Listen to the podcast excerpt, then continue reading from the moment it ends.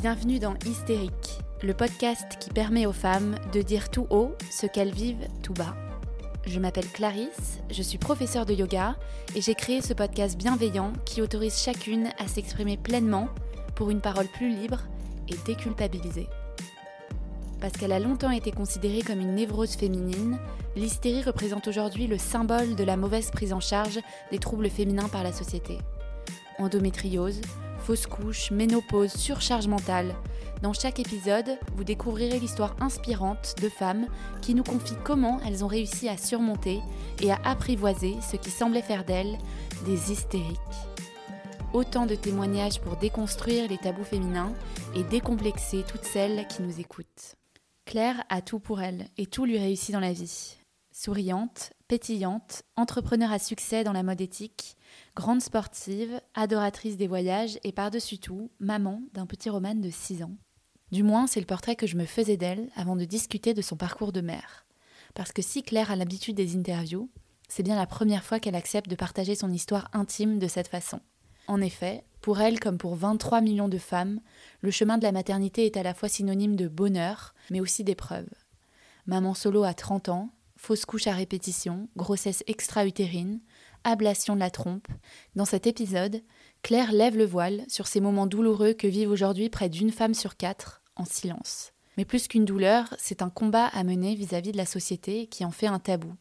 Alors elle prend son courage à deux mains et nous raconte sans filtre, parce que pour elle la parole est libératrice, elle nous livre ici un récit très inspirant et surtout réconfortant.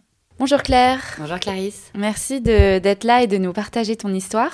Pour commencer, est-ce que tu peux te présenter à nos auditrices, donc nous dire euh, en quelques mots ton prénom, ton âge, où tu vis et ce que tu fais dans la vie? Alors, enchantée à toutes et à tous peut-être. Euh, je m'appelle Claire Mougenot, j'ai 36 ans, j'habite à Paris.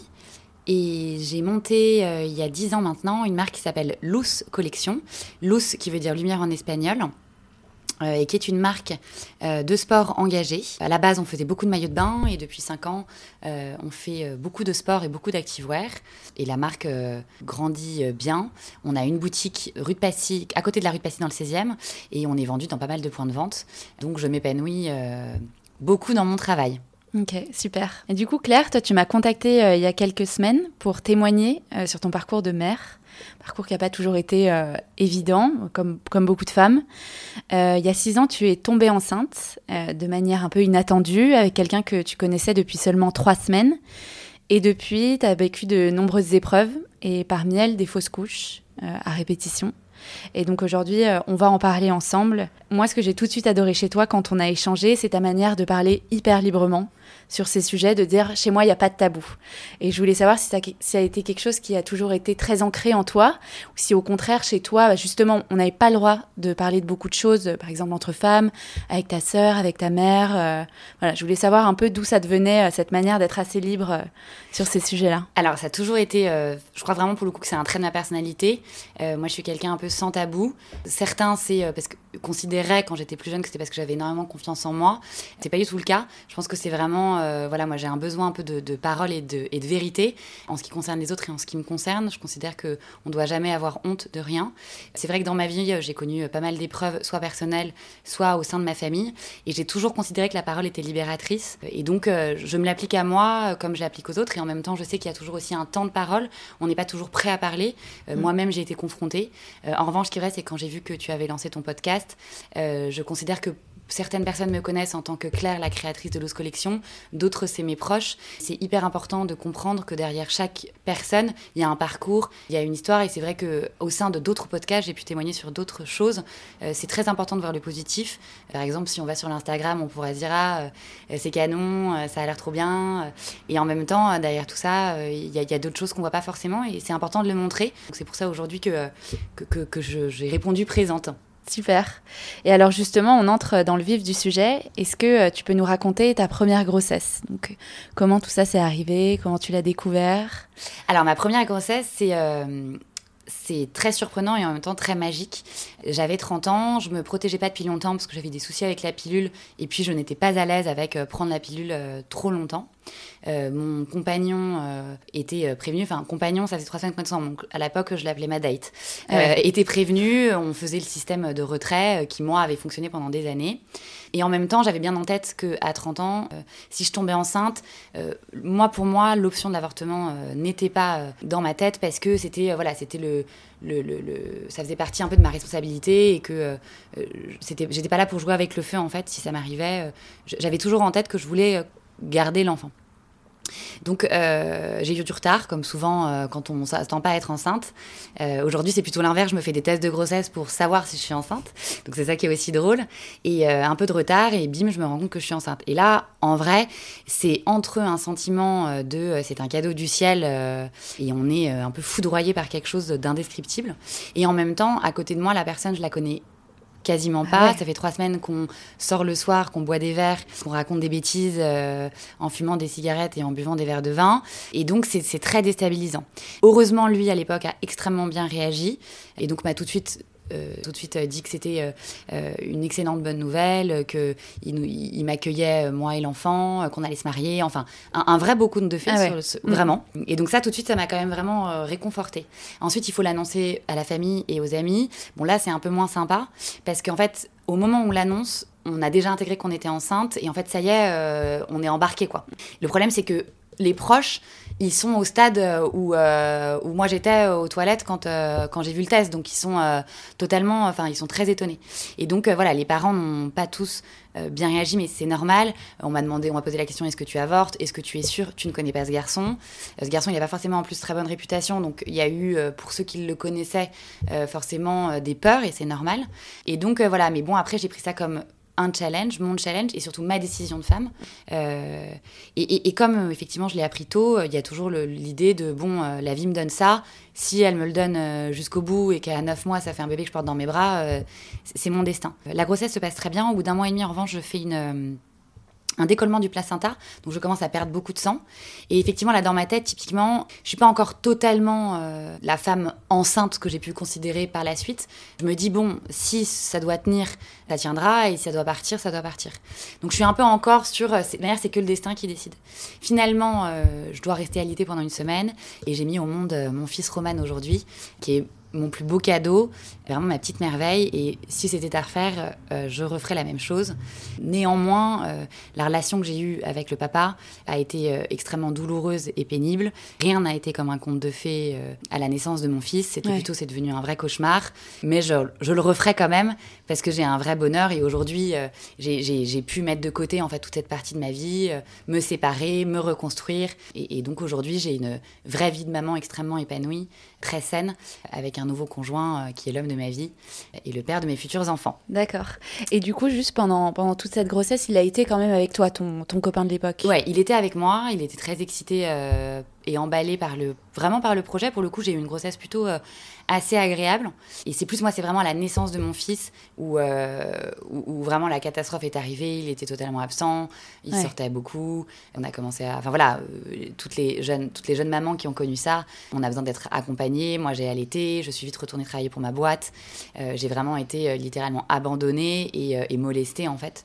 et donc, j'étais pas du tout dans le cadre familial que je cherchais et que je souhaitais pour mon fils, pour lequel j'avais envie de dire j'avais signé en acceptant ma grossesse et cette idée de famille. Après, aujourd'hui, ce que je tiens vraiment à dire, c'est que je, je, ne pensais pas, en fait, qu'on pouvait être une mère célibataire épanouie. Et le jour où je suis sortie, en fait, euh, au un an de mon fils, de ce système qui était extrêmement malsain pour moi, je suis, enfin, j'ai été extrêmement épanouie, même seule, à éduquer mon fils. Euh, j'ai été plus heureuse seule. dire. Donc, à toutes les mamans euh, qui, parfois, n'ont pas forcément le bon conjoint, c'est très dur, en fait, de partir. Et moi, je suis, je suis d'abord partie au bout d'un an, et puis après, je suis quand même rester parce qu'on se raviboche, on réessaye et qu'on se dit qu'un enfant n'est jamais aussi bien qu'avec euh, un père, son père et sa mère.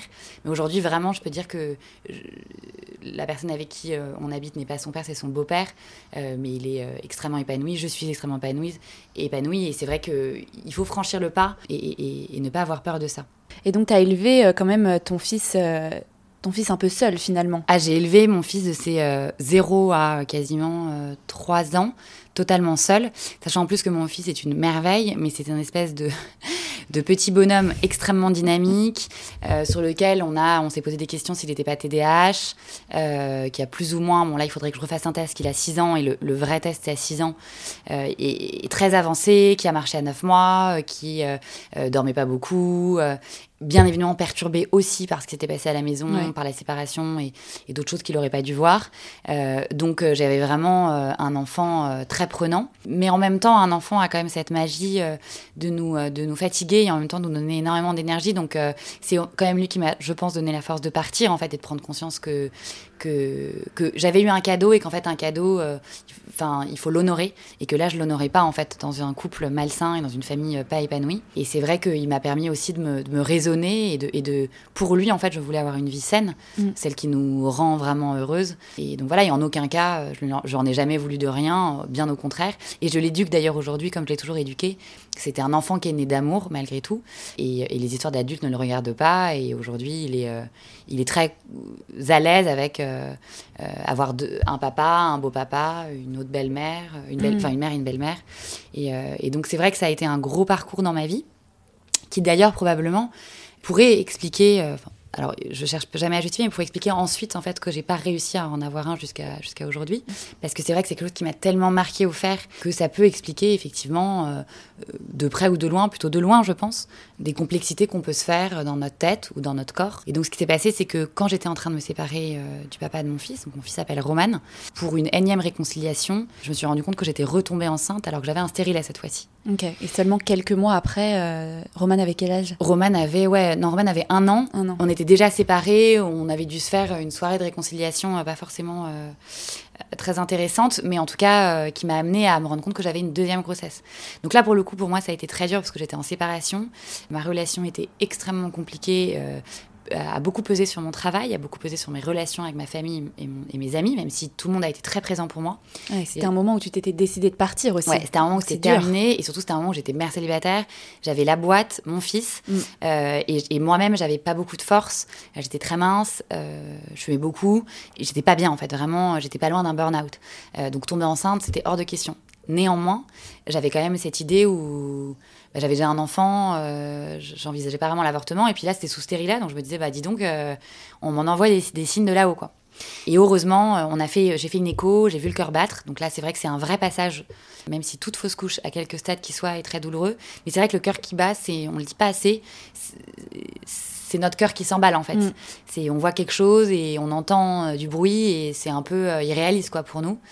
Très peu après d'avoir vu le cœur, je fais une vraie fausse couche. Et une fausse couche qui dure très longtemps. Je crois que je saigne pendant euh, trois semaines. J'ai mis beaucoup de temps à retrouver mes règles. Je pense que c'était aussi lié au fait qu'à cette époque-là, j'étais fragile. Je ne devais pas forcément très bien m'alimenter. Je ne devais pas bien dormir. Donc c'est vrai que pour récupérer des cycles euh, il faut être en, forme. Et, euh, à l'époque, j'étais pas du tout en forme.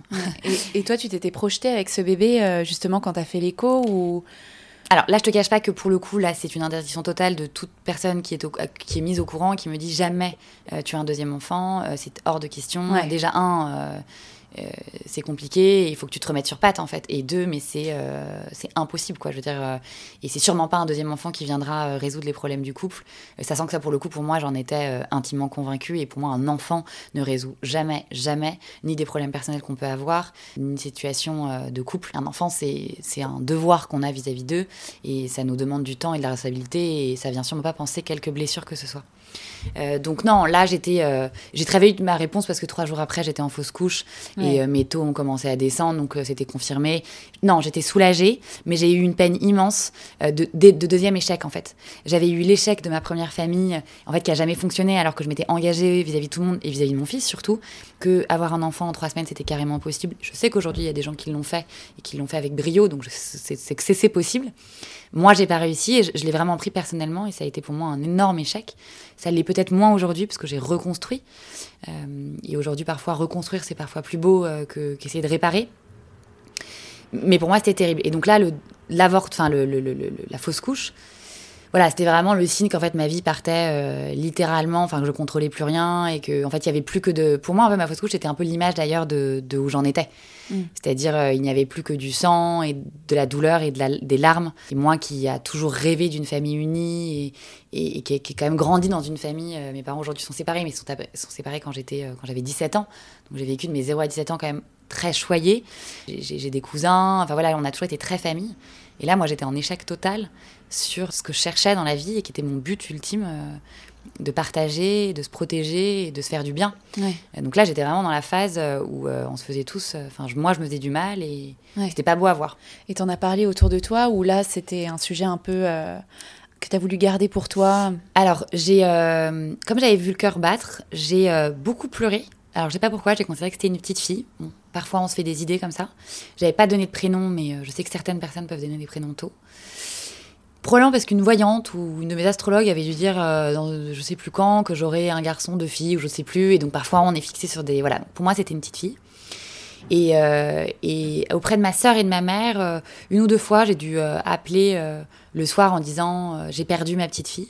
Et là, pour le coup, c'est vrai que bah, les gens ils visualisent pas du tout soit ce que tu as visualisé, ils disent non mais pas du tout, ça n'était pas un enfant. Et surtout, heureusement que tu l'as pas eu, parce que merci mais non merci. Donc en fait, c'est compliqué parce qu'en fait, on est partagé entre moi, dans mon cas de figure, ça n'était pas un enfant désiré, et c'est beaucoup mieux comme ça. Et en même temps, dans notre tête, un cœur qui bat ou un fœtus ou une annonce de grossesse, enfin Ah oui. une barre sur un bâton, c'est un enfant. Donc euh, c'est vraiment quelque chose sur lequel euh, bah, j'ai été confrontée à euh, le rejet total de ma famille sur une, autre- une deuxième grossesse qui était inenvisageable. Ouais. Sachant que pour mon fils, effectivement, quand j'étais vraiment en galère, dans une vraie douleur, certains de mes proches ont pu dire, dans vraiment des moments très durs, euh, dû, tu n'aurais jamais dû avoir Romane, qui est déjà un coup de couteau pour une mère. Ah, c'est dur de dire ça. mais après, c'était vraiment dans des moments où c'était tellement compliqué que euh, les gens étaient inquiets pour moi, en fait. Mais déjà à l'époque, ça fait très très mal. Et effectivement, bon, là, euh, on remet les points sur les i en Mm. disant. euh, et surtout aujourd'hui, dans ma famille, tout le monde adore Roman. Et, et je pense que. Il faudrait que je demande c'était à refaire qui leverait la main. Mais je pense que tout le monde. Hmm. En revanche, là, sur effectivement une fausse couche, pour tout le monde, c'est très abstrait. Pour une famille qui en peut plus euh, d'avoir des histoires, enfin de me voir souffrir, c'est- c'est- c'est c'est- c'est pas possible. Donc, clairement, de toutes mes fausses couches, c'est celle probablement que j'ai le le plus mal vécue. En plus, j'étais seule, j'étais Ouais. célibataire. Donc, comme tu dis, on, on- tu peux pas vraiment en parler. T'as tes cycles qui sont euh, complètement déréglés, tu saignes beaucoup. Bon, en l'occurrence, comme j'étais célibataire, ça me dérangeait pas plus que ça, mais quand même, ça fatigue, c'est pas très agréable. Et voir du sang, pardon, hein, mais dans ta culotte toutes les trois heures, c'est pas quelque chose qui te, rend, qui te renvoie à une bonne image de toi. euh, tu vas te changer, tu dois être discrète, t'as peur d'avoir une tâche, enfin, t'es en règle plus, plus, plus. Ouais, et puis c'est un rappel permanent aussi de ce qui vient de se passer. euh, Exactement. Donc quand en plus t'as pas de petit copain euh, qui te dit ne t'inquiète pas mon amour, on en aura un bientôt. t'as pas, voilà. Donc moi ça a été, ça a été, ça a été dur. Après j'étais un moment dans ma vie dure, donc j'ai mis ça dans le panier, tu sais, de la- le mauvais, le, le mauvais karma et euh, qu'il fallait surmonter. Et chacun a son lot euh, de souffrance et de douleur. Et moi euh, c'est aussi, enfin ma manière de, de, de- réfléchir, c'est que dans la vie on, on a tous notre lot. Et ça c'était le mien. Donc, donc voilà. Mais c'est vrai que ça a dû durer euh, deux trois mois où j'ai été perturbée. Et puis en fait, je me suis, on se rend compte qu'avec le temps, le temps est notre meilleur allié. Donc ça, c'est ma, ma première fausse couche. Ouais. Deuxième plus ou moins grossesse. Et ensuite, je, je rencontre l'homme de ma vie avec qui je suis aujourd'hui et, euh, et avec qui on a un projet d'enfant. Et je décide d'enlever mon stérilet parce que ça fait euh, cinq ans que je l'ai. Ou quatre, ouais, cinq ans que je l'ai. Roman a, ouais, c'est ça, à 5 ans. Et donc l'idée, c'est soit on change le stérilet et on le remet pour au moins 2-3 ans. Ouais, mais en sachant que le stérilet avait pas fon- forcément fonctionné pour oui. toi. Alors, oui, alors pas- après, j'ai gardé, je l'ai jamais enlevé en fait. Le même stérilet qui m'a porté chance, je l'ai gardé et, et en tout cas, il a fonctionné. Donc attention, pareil, euh, moi je fais partie des. Enfin voilà, je suis un peu le pourcentage, mais un stérilet en général ça fonctionne. C'est vrai que ça peut créer une grossesse, mais comme une pilule ou comme un préservatif qui Ouais. craque. Donc euh, moi c'était juste, je ne sais pas pourquoi, je suis. euh, voilà, je suis mal tombée. Donc le stérilet marche très bien, mais à un moment il faut l'enlever, il faut le changer. Et donc je l'enlève. Alors là pour le coup j'ai un vrai stress parce que dans ma tête je sens que je repars dans une logique d'avoir une grossesse désirée. Et là, effectivement, je me rends compte qu'en fait, j'ai euh, ma première grossesse qui s'est pas vraiment passée euh, comme euh, un conte de fées ou comme on peut le souhaiter à toutes les femmes du monde. Une fausse couche. Et en fait, j'ai l'impression d'être prête, mais j'ai quand même des traumas liés à ma relation d'avant, liés à mon rapport à la maternité. J'enlève mon stérilet et trois semaines après, je tombe enceinte. Ouais. Sachant qu'on on faisait le retrait aussi. Donc là, rebelote. Là, Roman, à quel âge? Romane a 5 ans. C'était euh, l'année dernière. Ouais, c'était il y a pas si longtemps non, en fait. c'était Ouais. euh, décembre 2000, de- décembre de l'année dernière. D'accord. Et donc là, mon conjoint, enfin mon amoureux que j'aime, est trop content. Et donc, c'est le sourire du premier, du jeune papa, c'est génial, nanana. Et moi qui connais tous les processus, je lui dis Attends, euh, le chemin est long, c'est hyper récent. Et donc moi, je m'emballe pas forcément. Et, euh, donc lui, qui avait pas forcément compris à cette époque-là tout mon trajet à moi, se dit un peu, elle est très bizarre celle-là, parce qu'en fait, on est fou amoureux et, et, on est paxé, et on, enfin voilà, et on, habite ensemble. Et il se dit, bah, c'est bizarre, elle a pas l'air contente alors qu'elle vient dans les sons stérilet. Et, que... et en fait, ce que lui comprend pas et que moi, j'arrive pas du tout à l'expliquer, c'est que la peur reprend le dessus. Et je sais qu'effectivement, maintenant, je suis un peu rodée. Il faut attendre trois mois pour être sûre. Et, euh, et puis, c'est un, peu, c'est un peu rapide. Ouais. Et tu lui avais parlé de ta fausse couche euh, Ouais, mais les hommes, euh, tant qu'ils la vivent pas à tes côtés, enfin, c'est normal, ça leur parle pas. Et ils considèrent, comme beaucoup de personnes, que c'est rien. Enfin, que c'est rien. Ça représente rien et qu'une fausse couche, c'est ça n'était rien qui n'existait. Bon, d'autant plus que si tu veux demander à un conjoint de considérer une fausse couche d'un ex qui a été atroce avec moi, bon, euh, pour lui, c'est pareil, c'était un cadeau plutôt qu'autre chose. Donc... Oui, il n'y avait, pas, avait pas de comparaison possible, en fait, pour lui. Exactement. Et donc, voilà, on part, euh, on part direct au Maroc parce que c'est les vacances de Noël. Et, mon taux, euh, je, je, commence à avoir des petits saignements, mais très légers, qui peuvent s'appeler des spottings. Comme je suis assez rodée, je sais que ça peut être du spotting, ça peut être un début de fausse couche. Et donc, c'est à ce moment-là où on doit faire des prises de sang tous les deux jours pour confirmer qu'un taux augmente et que ce taux confirme une grossesse. Et, et malheureusement, je fais des prises de sang tous les deux jours au Maroc avec un médecin marocain très sympa. Et le taux continue à augmenter, mais on ne voit rien à l'écho. Et le, médecin marocain me dit euh, soit il est là, soit il n'est pas là. Donc euh, super. Ouais, pas rassurant non plus. bah c'est c'est vrai que il, avant qu'on ne voit le bébé dans la poche, tout est incertain. Et finalement, je reviens à Paris et, je fais une prise de sang. Et là, mon taux a commencé à descendre. une fois que le taux descend, c'est une grossesse, c'est une fausse couche confirmée, c'est terminé, il n'y a plus rien à faire. Donc j'ai quand même vécu à nouveau avec mon conjoint ce côté assez désagréable de euh, ça passe ou ça casse. Et là, on rentre un peu dans un, dans un autre concept qui est plus du tout romantique ou plus du tout. Euh, c'est euh, tu as l'espoir que ça tienne. Ça peut être plein de choses. Et moi, j'avais déjà eu un décollement du placenta, donc je savais que je pouvais avoir des énormes saignements, mais ça marche. Voilà, donc on est dans cette espèce de zone totalement trouble. Et euh, moi, effectivement, à ce moment-là, j'ai vraiment réagi euh, en disant euh, très vite, en protégeant et en disant à, mon conjoint, ça n'est pas un enfant, c'est une fausse couche. Et lui, effectivement, n'a pas du tout compris comment j'ai réagi. Il a considéré que j'avais jeté l'éponge un peu vite. Au début. Maintenant, on n'en est plus tout à ce stade-là. Mais sur le coup, il a mal vécu ma réaction. Donc c'est vrai que parfois, nous, on vit mal les réactions des autres. Mais les autres peuvent aussi mal vivre nos réactions parce que parce qu'on a peur, parce que et puis j'ai dû lui dire d'ailleurs cette phrase qu'on dit au bout d'un moment quand on souffre. De toute manière, ça n'est pas ton corps, c'est le mien. Euh, c'était une manière de te protéger aussi en fait. T'as pas voulu te projeter, t'as pas voulu. Euh, moi, je me pose juste une question. Est-ce que quand on fait une fausse couche, est-ce qu'on a plus de chances d'en faire derrière ou ça veut rien dire euh, Toutes les femmes sont sujettes à, ce type de Alors, problème à partir de avant trois fausses couches, on considère que n'importe qui a des fausses couches dans sa vie. Euh, on a parfois d'ailleurs même des fausses couches dont on ne se rend pas compte, c'est-à-dire euh, on a cinq jours de retard et en fait ça nous est probablement tout arrivé et beaucoup plus qu'on ne le pense. Ensuite, au bout de trois fausses couches, on considère du même conjoint on considère que là, effectivement, il faut faire des analyses. Ça peut être une infection, euh, ça peut être euh, un manque de fer. Enfin, il y a, un, plan très très large de possibilités. Ça dépend de son alimentation, ça dépend de son âge, euh, grossesse, pas grossesse. voilà, il y a plein de questions qui se mettent en place, mais on peut très bien faire cinq fausses couches et un jour un bébé naturellement. Une fausse couche ne veut en aucun cas dire qu'on peut pas tomber enceinte, et mm. j'en suis bien la preuve, ayant eu un premier enfant et voilà, et étant persuadée que j'en aurai un deuxième.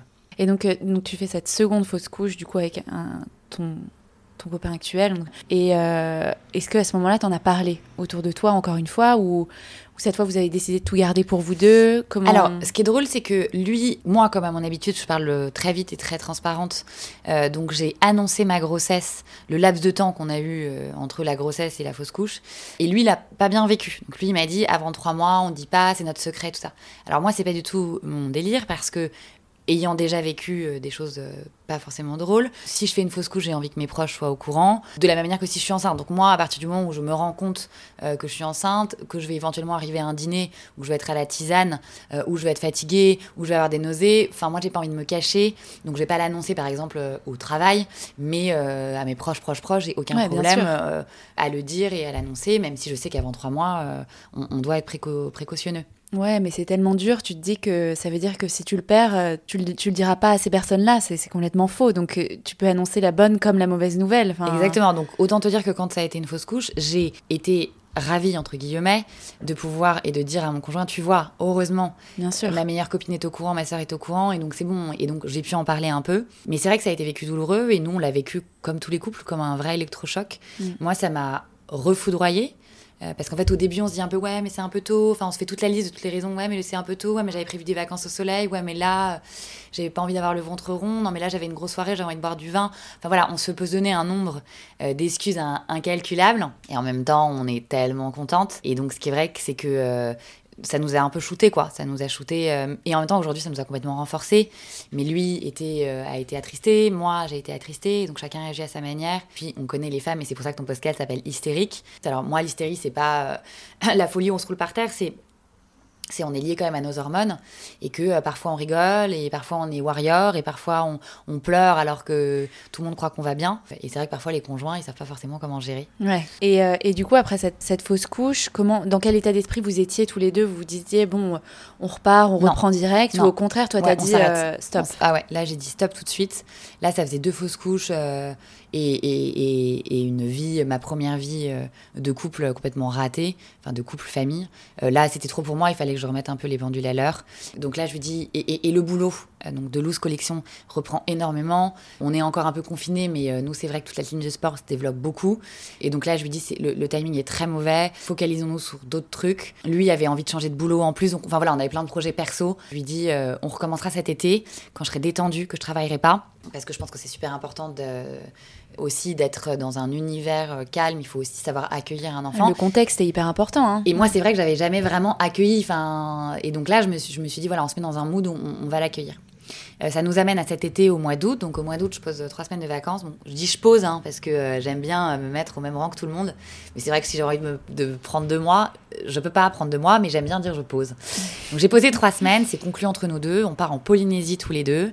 On est des passionnés de kite et c'est un des grands points qui nous rapproche tous les deux. On rêve de la Polynésie parce que moi j'ai envie de partir loin et donc on s'organise un voyage digne d'un voyage de noces et on coupe, on se dit là on va couper et se reposer. Voilà. Et donc je pars en Polynésie. On a un rythme de vie. euh, plus sain, tu meurs parce que à l'époque ils sont confinés là-bas, donc euh, c'est euh, couvre-feu à 21h, Ouais. on mange que des fruits, des légumes, on se couche à 8h, on...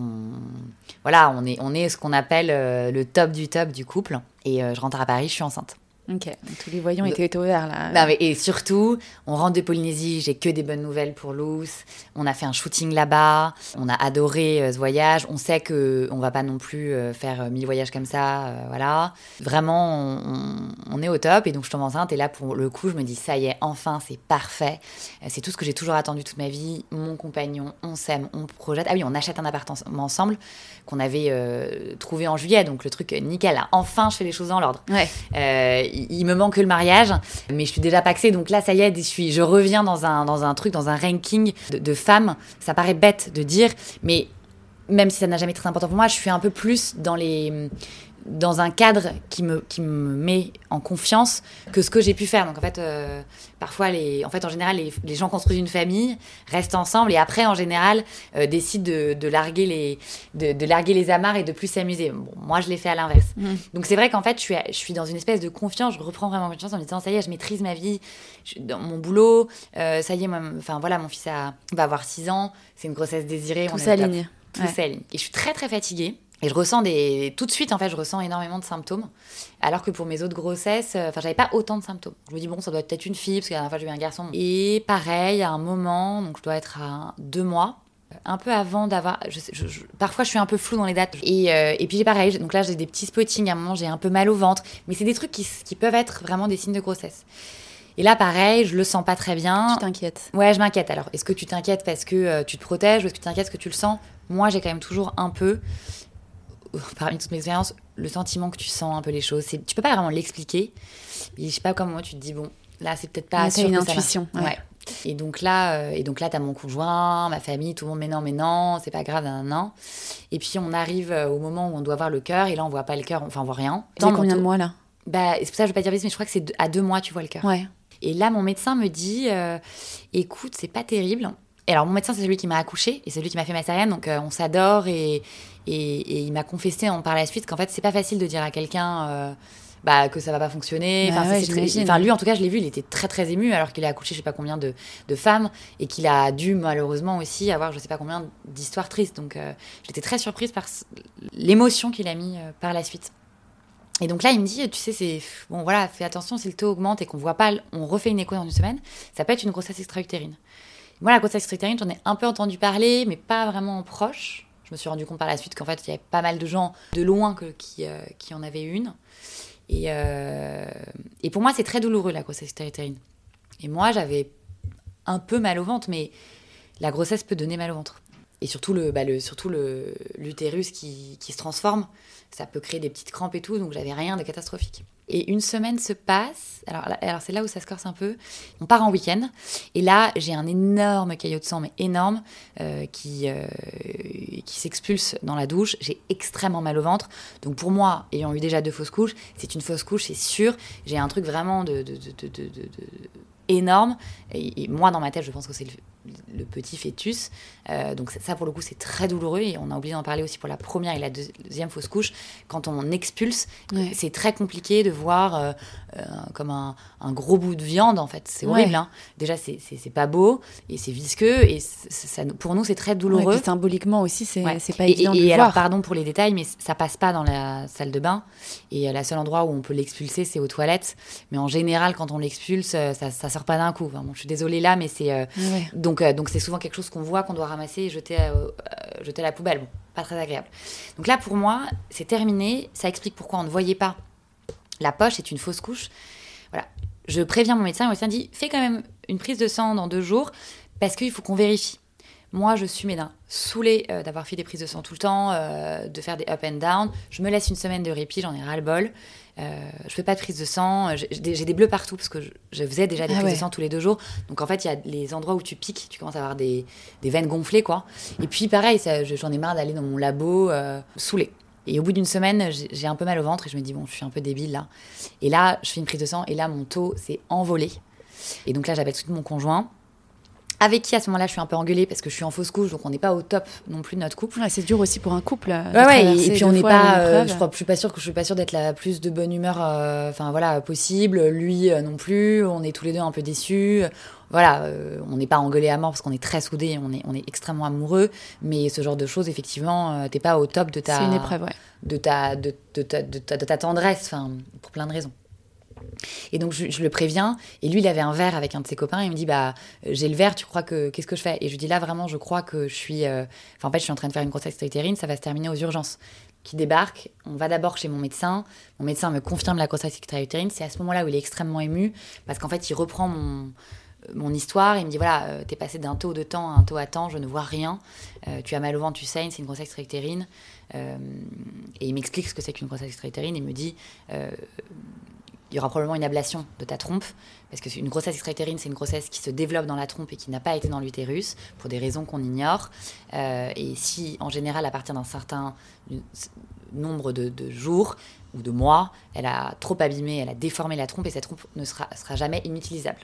Ouais. En plus de ça, tu, elle va, ta trompe va bien probablement bientôt exploser, tu vas faire une hémorragie, cette hémorragie, en 20 minutes, te fera mourir. Donc ça, c'est l'aspect un peu de la grossesse utérine où on s'en rend pas forcément compte. Heureusement, moi, j'étais pas encore au stade de l'hémorragie, mais l'hémorragie, à partir du moment où on sait pas qu'on est enceinte ou on sait pas, euh, souvent on sait pas qu'on est enceinte ou on est en train d'attendre de voir où est-ce que c'est, la trompe peut exploser et à partir de là, c'est hémorragie totale à l'intérieur. Euh, en général, on peut vite, on peut s'évanouir et donc quelqu'un qui n'est pas au courant de ce qui t'arrive, euh, si en 20 minutes t'es pas transporté aux urgences, t'es morte. Ah ouais. Et aujourd'hui, je pourrais pas te donner, mais je, je ne sais plus combien de femmes encore en France meurent. Le nombre est pas non plus, c'est pas trois quoi. Ouais, et on n'est pas du tout averti en fait sur ces sujets-là. Et on n'est pas averti. Alors moi, j'avais un peu entendu, mais c'est vrai que j'avais pas entendu. euh, Enfin, Ouais, moi non plus. j'étais pas du tout au courant de tout ça. Sinon, tu penses bien, j'aurais fait ma prise de sang après ma fausse couche, enfin après mon week-end. Voilà, j'aurais été un peu plus. euh, j'aurais pas dit bon, je mets ça de côté, laissez-moi tranquille. Ouais. Euh, euh, si on m'avait dit que j'allais perdre ma trompe, euh, bon. Euh, et donc là, j'arrive aux urgences. Aux urgences, on me confirme la grossesse utérine, on m'explique qu'on va m'emmener au bloc. Et là, j'ai eu le temps de me renseigner euh, sur Internet en deux secondes. Doctissimo. en- Ouais, exactement. Et j'ai eu le temps de lire qu'on peut injecter un produit qui est un produit euh, tout simplement de la chimiothérapie et que ce produit peut détruire euh, la grossesse qui est dans la trompe et sauver ta trompe. D'accord. Sauf que jusqu'à un certain seuil, parce que sinon ta trompe est trop abîmée. Et moi, je suis juste en dessous du seuil. C'est-à-dire qu'ils me refont une prise de sang parce que, en fait, la grossesse, ça se développe vite. Donc, en l'espace de 6 heures, son taux a augmenté. Et je suis, euh, je crois que le taux, je n'importe quoi, ça doit être 2000. Et moi, je suis à 1990. Ah ouais. Donc, la nana, euh, le docteur me dit Bon, en vrai, je te peux te faire cette piqûre puisque tu es en dessous du seuil. Mais voilà le risque que tu encours c'est je te fais la piqûre. Si ça ne marche pas, on t'enlèvera ta trompe. Et en fait, je suis pas prête à ce qu'on enlève ma trompe parce que c'est trop rapide tout Ah ça. ouais. Et puis, je, je sais pas, m'enlever une trompe, hein, pour moi, c'est terminé, quoi. C'est genre, on. Puis et C'est vraiment soudain. Tu t'es pas du tout fait à Et l'idée. puis, on se dit euh, toujours. Et puis surtout, on se dit toujours, euh, peut-être qu'il me reste euh, une chance. Mm. Et, euh, et donc, je lui dis non, on, on m'injecte, euh, voilà. Donc, on me fait une piqûre dans les fesses. La piqûre, c'est de la chimio. Là, on te dit, tu, euh, pendant trois mois, tu peux pas, tu ne pourras pas avoir d'enfant parce que le, le produit qu'on t'a injecté euh, est, est trop dangereux. Ça, ça créera soit des fausses couches, soit des malformations. Donc, surtout pas.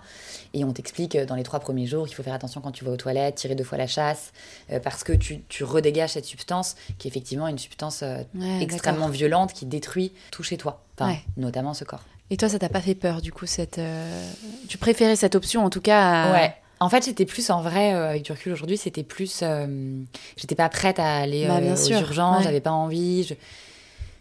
Puis je, gardais le, le- la possibilité euh, voilà, que ça fonctionne. Mm. Donc, bien évidemment, euh, enfin, pas bien évidemment, parce que ça n'a pas fonctionné. Et donc, euh, au, bout de, au bout de cinq jours, j'avais encore mal. Je- là, je savais. Et je m'étais énormément renseignée. Il y a quelqu'un qui m'a rendu un énorme service. C'est que ma cousine, dont je suis pas forcément très proche, mais que j'apprécie énormément, avait eu une grossesse extra-utérine il y a longtemps, jeune. Et ma grand-mère, décédée aujourd'hui, m'en avait fait part il y a très longtemps, il y a, je sais pas, 5-6 ans. Et, je l'avais gardé en tête. Et donc, au moment où j'apprends tout ça, je lui envoie directement un texto en lui disant euh, Coucou, c'est coucou, euh, euh, j'ai une grossesse extra-utérine, je crois que tu en as une il y a pas longtemps, est-ce que tu peux un peu m'aiguiller Et elle me répond, elle n'avait pas enregistré mon numéro de téléphone Bonjour, enchantée, mais qui es-tu? Visiblement, on est proches parce que si tu es au courant de ça, c'est qu'on est proches. Et là, je lui dis C'est clair, ta cousine. Et là, elle m'a appelé direct. Et c'est vrai que, donc là, je suis aux urgences, et comme on est en Covid, Arthur, mon, conjoint, il n'est pas, pas avec moi pendant tout, au- même avant la piqûre. Je fais tout toute seule, et donc je pleure un peu toute seule euh, dans les couloirs. Et, c'est pas très marrant, en fait, d'être euh, d'être seule, et c'est là où, voilà, et en même temps, on essaie d'être courageux parce qu'on va pas euh, s'effondrer. Mais c'est vrai que, donc je parle avec elle sur WhatsApp. Et, et elle me dit, mais ne t'inquiète pas, j'ai eu deux, deux filles, on m'a fait l'ablation d'une trompe, j'ai eu deux filles après, euh, je suis tout là, là pour toi et tout. Et en fait, effectivement, entre ma piqûre euh, et mon ablation de la trompe, elle m'a énormément envoyé des messages et ça a été pour moi d'un support énorme. C'est la raison pour laquelle aujourd'hui, je, je veux absolument témoigner. Ouais, d'où l'importance d'en parler, en fait. Parce Énorme. que si, elle avait pas parlé. euh, Ah bah j'aurais eu l'impression de plus, plus pouvoir jamais avoir d'enfant. seule, ouais. beaucoup plus effondrée. Les médecins, ils ont un discours de médecin. Ils sont pas là non plus à nous expliquer. Enfin voilà, pour eux, c'est pas très grave de pas avoir de trompe. Toutes les personnes qui sont en, en FIV ou en, ou en fausse couche et tout ça expliquent que les médecins n'ont pas, mais c'est normal, on leur demande pas non plus euh, ça. Mais au départ, ça peut toujours énormément surprendre. Ils sont pas là pour nous dire désolé pour vous. Euh, Ouais, ils considèrent pas qu'on a perdu quelqu'un, quoi. Ouais. Et c'est tellement important d'avoir le soutien d'une fille qui a déjà vu- vécu ça, d'avoir le témoignage euh, Énorme. et d'être rassurée, quoi. Et en plus, je me suis sentie tout de suite, comme elle, elle m'a dit, euh, euh, il y a ça, ça, ça, ne t'inquiète pas, je me suis sentie mais beaucoup plus forte. Et donc, je Mm. me suis dit, tu. Et puis, savoir que quelqu'un est passé par là, voilà, c'est vu qu'elle y a réussi, vu qu'elle a réussi à surmonter, moi aussi. Et donc, en fait, le, le deuil ou la douleur s'efface beaucoup plus vite, quoi. Ouais. Et donc, euh, et donc, je suis arrivée aux urgences, ablation de la trompe. Là, pour le coup, euh, ma trompe était en train d'exploser. Donc, là, pour le coup, c'était vraiment en mode, on m'a demandé d'enlever mes bijoux en 2 secondes 50. On m'a déshabillée, mis la blouse. euh, et je suis partie au bloc. Et, et je me suis réveillée, on m'avait enlevé ma, ma trompe droite. Ok. Et tout s'était bien passé? Et tout s'était très bien passé. Alors là, la première chose que me dit le chirurgien, c'est tout va très bien. Le seul truc, c'est que maintenant, euh, vous avez un risque de, de refaire une grossesse extra-utérine de l'autre côté, de votre rebond. Donc là, t'es là, genre merci docteur. Ouais. Et mais il me dit, ne vous inquiétez pas, vous pourrez avoir des enfants, il n'y a pas de problème. Il n'y a aucune conséquence, en fait. euh, Alors, euh, ça, c'est moi toute seule avec moi-même. Moi, comme on m'a enlevé une trompe, automatiquement, j'ai moins de chances de tomber enceinte. hmm. Néanmoins, quand tu lis sur internet, et ce que les docteurs me disent, on te dit que non. Après, c'est voilà, c'est chacun avec euh, chacun. euh, et, et ce qui est vrai pour le coup, c'est que tu, tu peux ne pas avoir de trompe et tomber enceinte en faisant une FIV. Donc, Ouais. euh, donc il y, a- il y a plein de solutions diverses et variées. Ça, mon opération, c'était il y a, il y a pas longtemps, c'était euh, en octobre. D'accord. Donc tu vois, on a passé, on a eu les trois mois où de toutes les manières il n'y avait pas de question de grossesse. Et là aujourd'hui, on est en questionnement. Qu'est-ce qu'on fait Est-ce qu'on se fait aider Est-ce qu'on essaie naturellement Et donc, je pense qu'on va se laisser euh, le choix parce que ça fait quand même beaucoup de choses qui nous sont arrivées en un an. Euh, donc là, on va pas encore commencer à faire des procédés de FIV ou d'aide. Mais si ça n'arrive pas naturellement, euh, sans aucun problème, je me dirigeais, et je me suis déjà beaucoup renseignée, puis j'ai beaucoup de gens autour de moi qui, sont dans ce process-là. je me dirigerai vers une FIV parce que c'est vrai qu'aujourd'hui, voilà, je pense que j'ai eu mon lot. Je sais que je peux encore faire des, une grossesse extra-utérine, je me le souhaite pas, comme à personne d'ailleurs, et des fausses couches, mais J'en ferai pas encore 4-5 euh, parce que c'est fatigant et que. Euh, ouais, bien sûr. Voilà. Et comment tu te positionnes justement par rapport à toutes ces épreuves euh, aujourd'hui Qu'est-ce que qu'est-ce que t'en fais de tout ça? Tu te dis bon là je me, je me, laisse un peu reposer. Je... Au contraire, ça fait ta force. Alors c'est vraiment ça, fait ma force que ça fait mon histoire, c'est mes cicatrices et puis je suis loin d'être la seule. Donc ça nous ramène aussi à dans la vie on n'a pas tout ce qu'on veut quand on veut et, et, ça nous rappelle vraiment à cette cette humilité qu'on doit avoir dans tout dans la vie et que moi finalement j'apprécie. Enfin, j'aime euh, j'aime les, bonheurs ultimes et les surprises merveilleuses et en même temps euh, tout ne peut pas euh, rouler. Et puis ça me donne beaucoup de solidarité, d'admiration sur les femmes, les couples, les familles.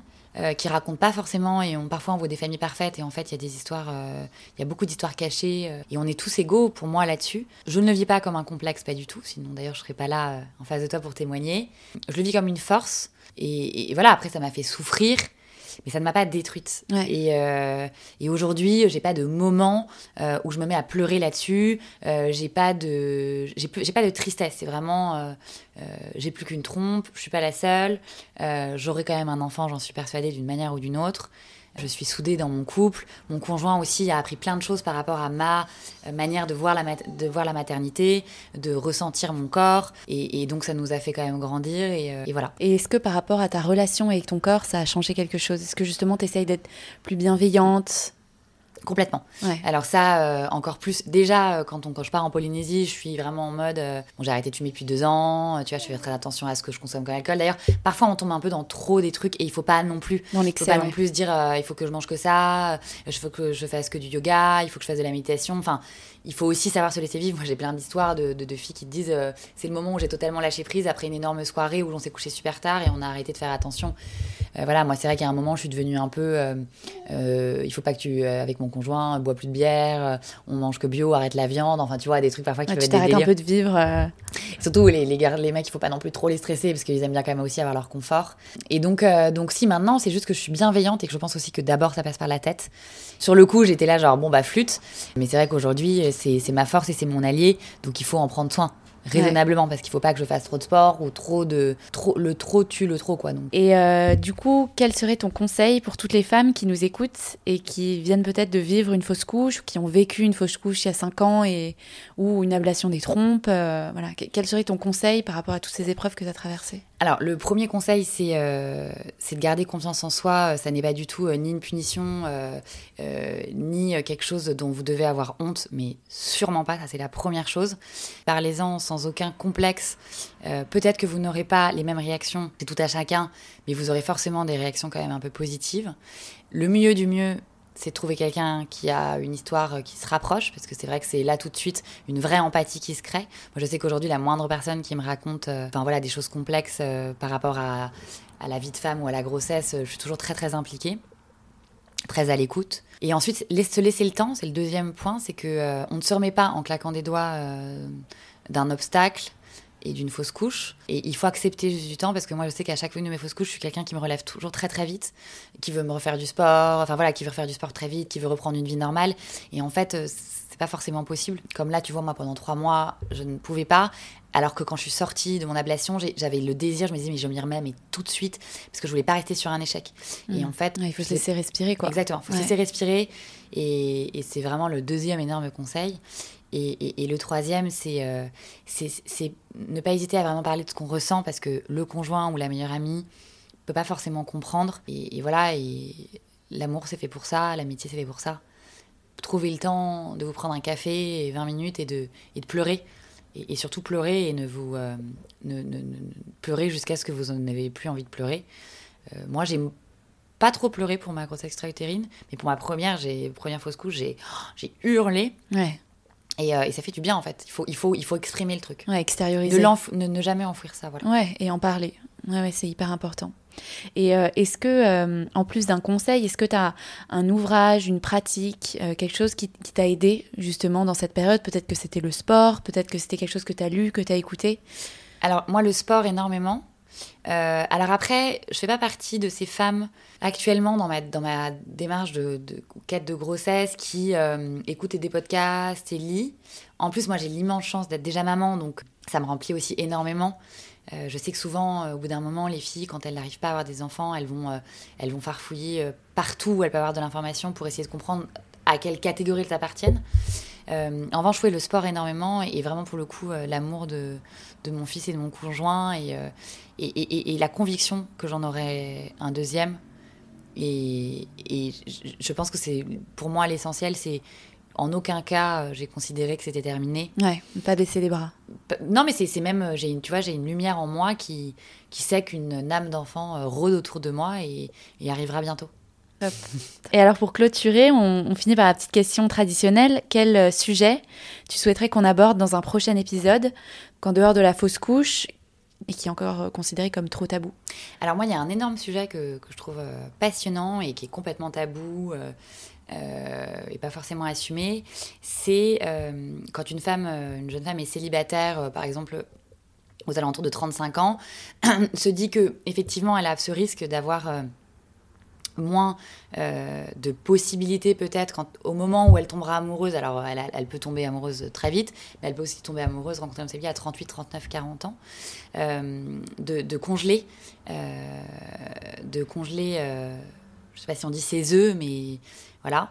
ouais, ses ovocytes. Ses ovocytes, mm. exactement. moi, j'ai j'ai été admirative d'une amie très proche qui l'a fait. C'est un vrai parcours, c'est encore un autre parce que c'est seul, c'est en général sans conjoint.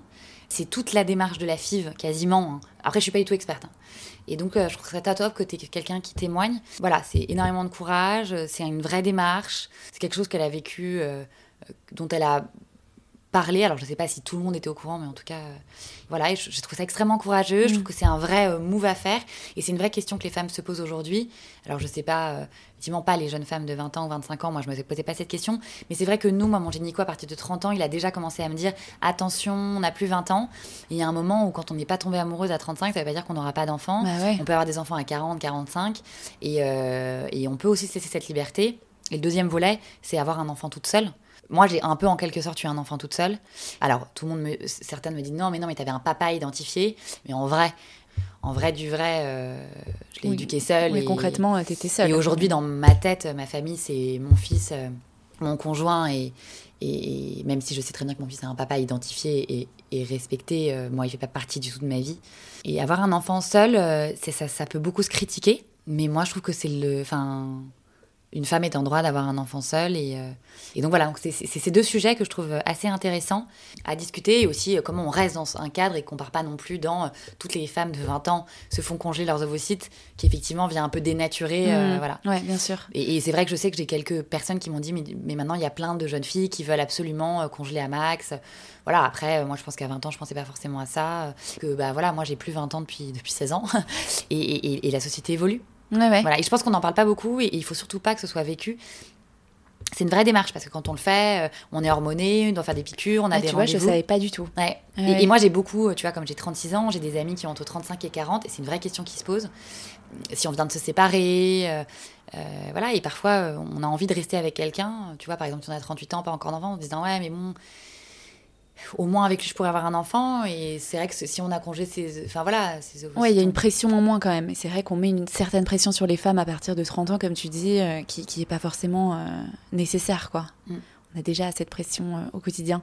Et pour revenir sur le élever un enfant seul je trouve que tu es aussi la preuve vivante que on peut à la fois gérer une entreprise tu ah vois être businesswoman et tu vois éduquer un enfant seul que c'est possible, quoi. Ah non, mais de manière, dans la euh, vie, tout est possible. Et euh, tant qu'on a euh, de l'énergie, rien n'est impossible. Bien sûr que c'est tout est possible. Et c'est l'amour d'abord de soi qui nous porte. l'amour, moi, de mon fils. Et, c'est vrai qu'aujourd'hui, j'ai reconstruit vraiment, alors que je pensais ne jamais plus tomber amoureuse, que j'étais vraiment mais détruite. et puis, j'avais même plus envie, en fait. Et la famille recomposée, ça peut être compliqué. Nous, la nôtre, c'est un bonheur. C'est-à-dire que mon conjoint considère mon fils comme quasiment son propre fils. ça ne l'est pas, mais il l'aime d'un amour profond. Mon fils lui rend bien. Quand on est ensemble, tout le monde nous considère comme une famille. Euh, et pourtant, tout le monde est à sa place et à son juste rôle. Et vraiment, c'est merveilleux. Enfin, j'aurais jamais pu, quand j'étais dans mon cauchemar, on m'aurait dit, euh, ça va être aussi beau.